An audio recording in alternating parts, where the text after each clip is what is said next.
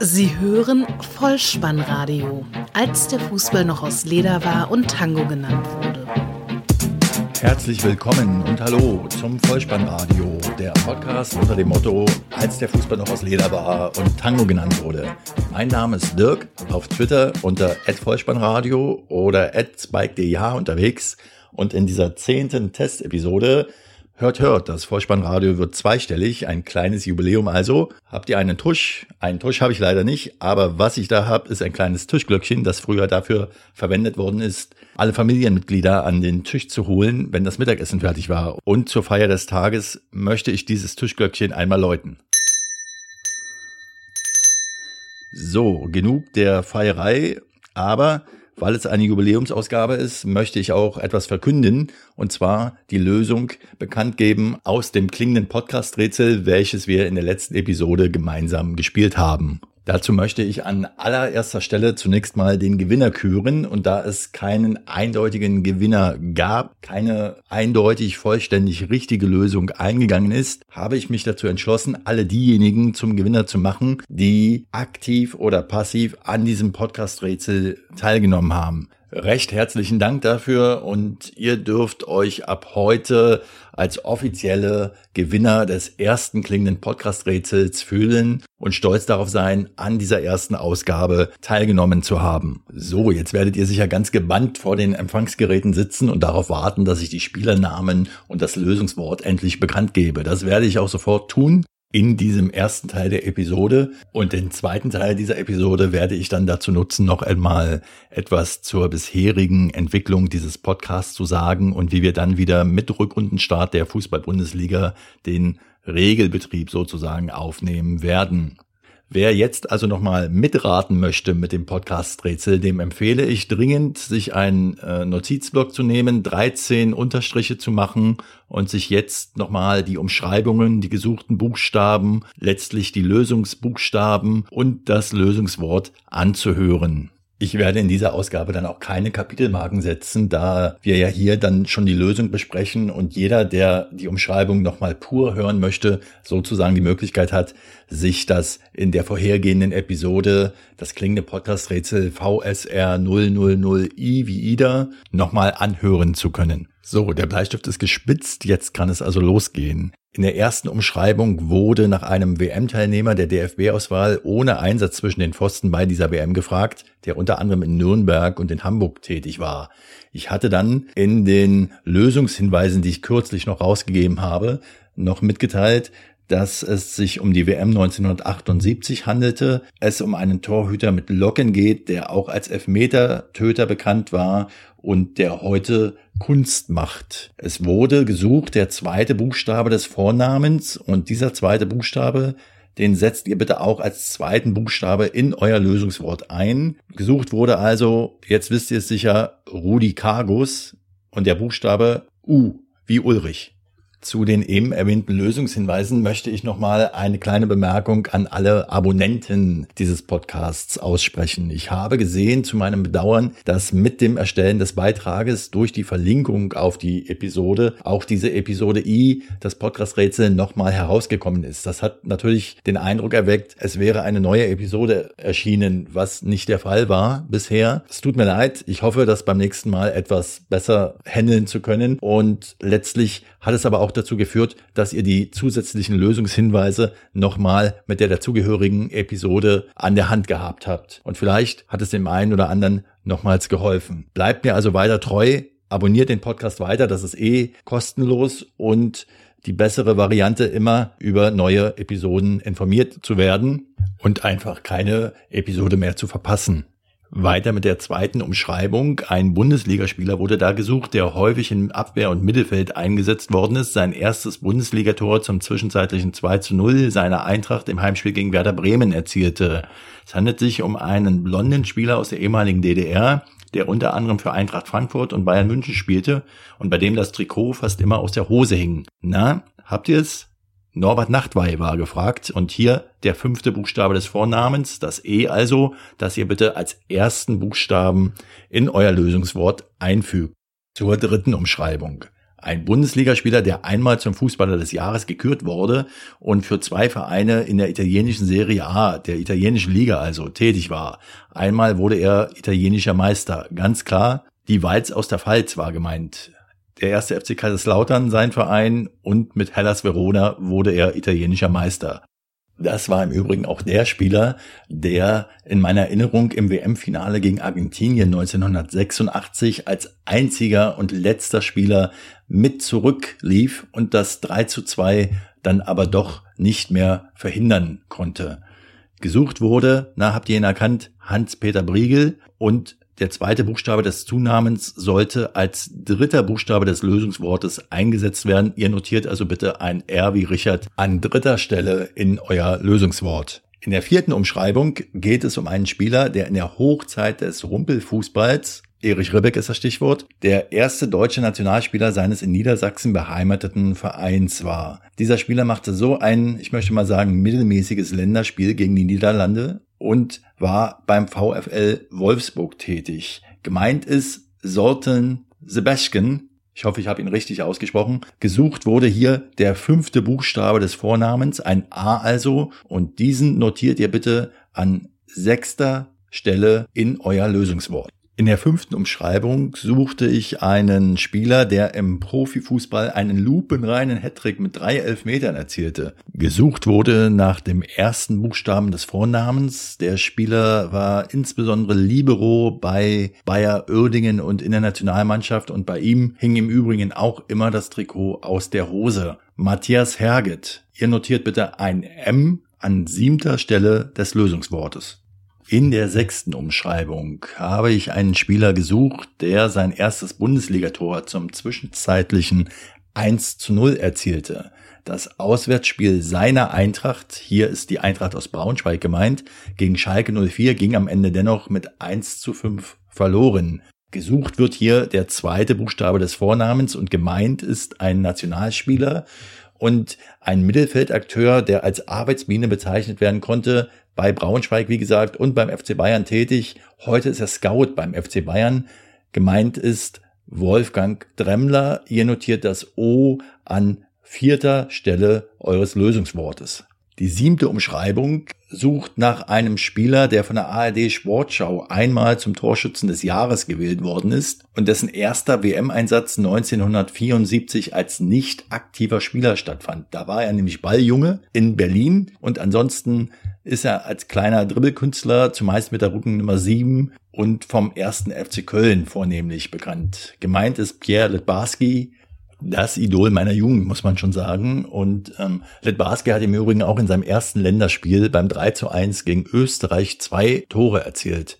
Auch ganz bemerkenswert. Gesucht war hier der erste Buchstabe des Vornamens, ein P wie Paula also. Und ihr notiert dieses P bitte als fünften Buchstaben in euer Lösungswort.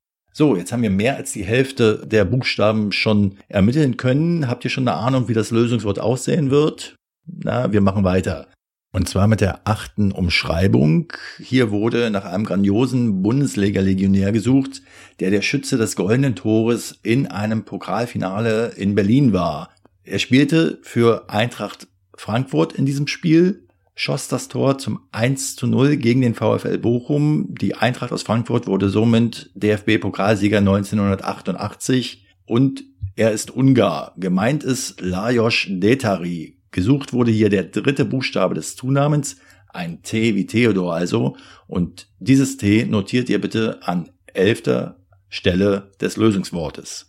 In der neunten Umschreibung suchte ich einen DFB-Nationalspieler, der in allen Spielen, die die DFB-Auswahl während einer EM-Runde absolvierte, eingesetzt wurde und während seiner Bundesliga-Karriere auch bei einem Verein in Ostdeutschland kickte. Gemeint ist hier der Deutsch-Brasilianer Paolo Rink, der bei Bayer Leverkusen kickte und diese EM-Runde war leider nicht sehr erfolgreich, das muss man sagen. Gesucht wurde hier der erste Buchstabe des Zunamens, das R wie Richard also, welches ihr bitte an 13. und letzter Stelle des Lösungswortes notiert. In der zehnten Umschreibung habe ich einen Bundesliga-Mittelfeldakteur mit Finesse gesucht und dieses Wort Finesse deutet darauf hin, dass er Franzose ist und mit seinem Bundesliga-Team das Double gewann. Das heißt, er war auch Spielmacher bei Werder Bremen und da kann es nur einen geben und zwar Johann Miku. Gesucht wurde hier der zweite Buchstabe des Zunamens, das I wie Ida also welches ihr an neunter Stelle in euer Lösungswort schreibt. In der elften Umschreibung habe ich nach einem Nordeuropäer gefragt, der sowohl für den FC Bayern als auch in Schwarz-Gelb, und hier ist es ganz, ganz wichtig, in Schwarz-Gelb, nicht für Schwarz-Gelb spielte und auch noch in einem dritten Bundesliga-Club, der nichts zur Sache tut, tätig war. Gesucht wurde hier der dritte Buchstabe des Zunamens und gemeint war ein Schwede mit blonden Locken für Bayern München tätig und auch für Dynamo Dresden. Der dritte Verein war Eintracht Frankfurt. Johnny Ekström war gemeint. Der dritte Buchstabe des Zunamens, das S wie Samuel, welches ihr bitte an zehnter Stelle in euer Lösungswort schreibt. In der zwölften Umschreibung habe ich nach einem Nationalspieler gefragt, der eine einstellige Anzahl an Einsätzen vorweisen konnte, noch häufiger zwar auf der Bank der DFB-Auswahl saß, aber letztlich nur dritter Torhüter bei der WM 1982 war. Außerdem trug er auf seinem Vereinstrikot einen aufgedruckten Hirschen. Das deutet darauf hin, dass er für Eintracht Braunschweig tätig war. Genauso ist es. Jägermeister ist das Stichwort. Und gesucht wurde hier der zweite Buchstabe des Vornamens. Es handelt sich um Bernd Franke und demzufolge notiert ihr bitte als achten Buchstabe in euer Lösungswort das E wie Emil. Bei Jägermeister fällt mir übrigens ein, dass ich kürzlich die Live-Version der letzten NSFW-Folge gehört habe, Not Safe for Work mit Tim Pritlove und Holger Klein die vom 32C3-Kongress in Hamburg berichtet und live eine Show gemacht haben. Und da sagte Tim Pritloff, Jägermeister, das ist doch das Getränk, das die E zurückbringt. Wer von euch zu diesem Thema etwas zu sagen hat, der kann sich gern in den Kommentaren dazu auslassen. Kommen wir zur letzten und 13. Umschreibung. Gesucht wurde hier der Bundesligaspieler, der in drei aufeinanderfolgenden Spielzeiten Torschützenkönig wurde. Der Bomber der Nation war gemeint, Siegtorschütze auch im WM-Finale 1974. Da gibt es nur einen, und zwar Gerd Müller. Der zweite Buchstabe des Vornamens, das E also, war gesucht. Und dieses E notiert ihr bitte an zwölfter Stelle des Lösungswortes. Und nun herzlichen Glückwunsch. Jawohl. Es ist soweit. Das Lösungswort ist ermittelt und es heißt Europameister. Und ich denke, die Umschreibung, dass jeder aktuelle DFB-Nationalspieler sich gern mit diesem Titel schmücken würde, die trifft zu. Wir hoffen drauf, dass das was wird in diesem Jahr in Frankreich, aber bis dahin ist ja noch ein wenig Zeit. Damit ist dieses Podcast-Rätsel an dieser Stelle abgeschlossen. Das Experiment, die erste Ausgabe des ersten klingenden Podcast-Rätsels zu Ende das Lösungswort gefunden, Europameister. Nochmals vielen Dank an alle, die an diesem Rätsel aktiv oder passiv teilgenommen haben und die diesen Spaß einfach mal mitgemacht haben. Ich denke, dass genau das auch Sinn und Zweck dieser Übung war, das Mitmachen nämlich und nicht so sehr der Gewinn im Vordergrund stand. Und letztlich diente es auch dazu, die etwas maue Zeit in der Winterpause zu überbrücken. Übrigens, wer das Nostalgie-Team, das wir eben im Podcast Rätsel gemeinsam ermittelt haben, nochmal in realtaktischer Aufstellung sehen möchte, dem sei ein Screenshot empfohlen, den ich auf den üblichen Wegen, entweder über Twitter, auf der Homepage oder auch bei Facebook nochmal hineinstellen werde. So könnt ihr das Team in voller Schönheit nochmal betrachten.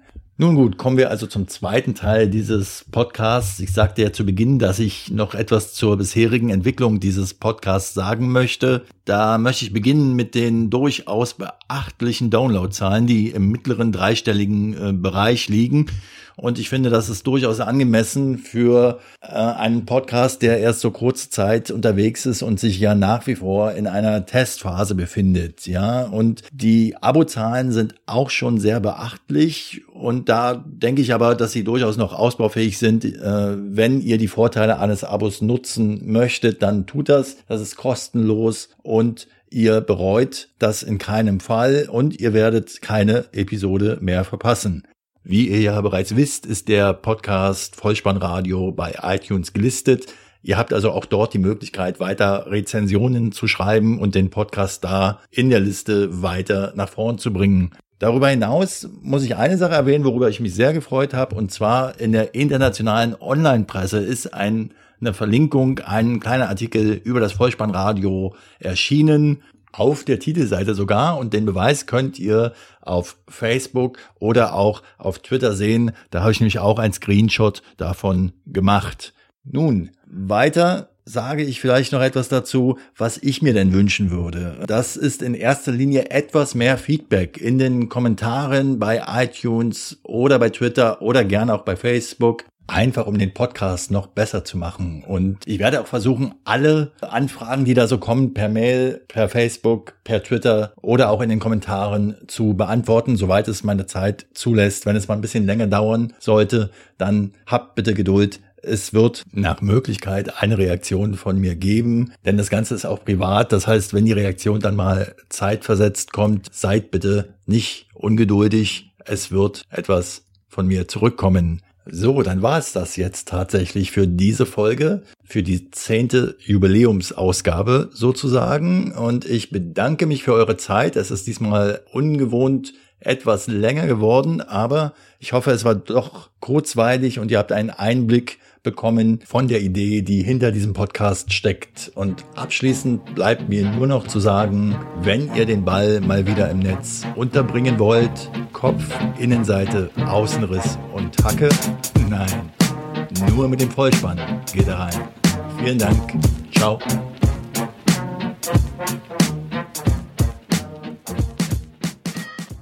Sie hörten Vollspannradio. Vollspannradio. Vollspannradio. Vollspannradio. Vollspannradio. Vollspannradio. Vollspannradio.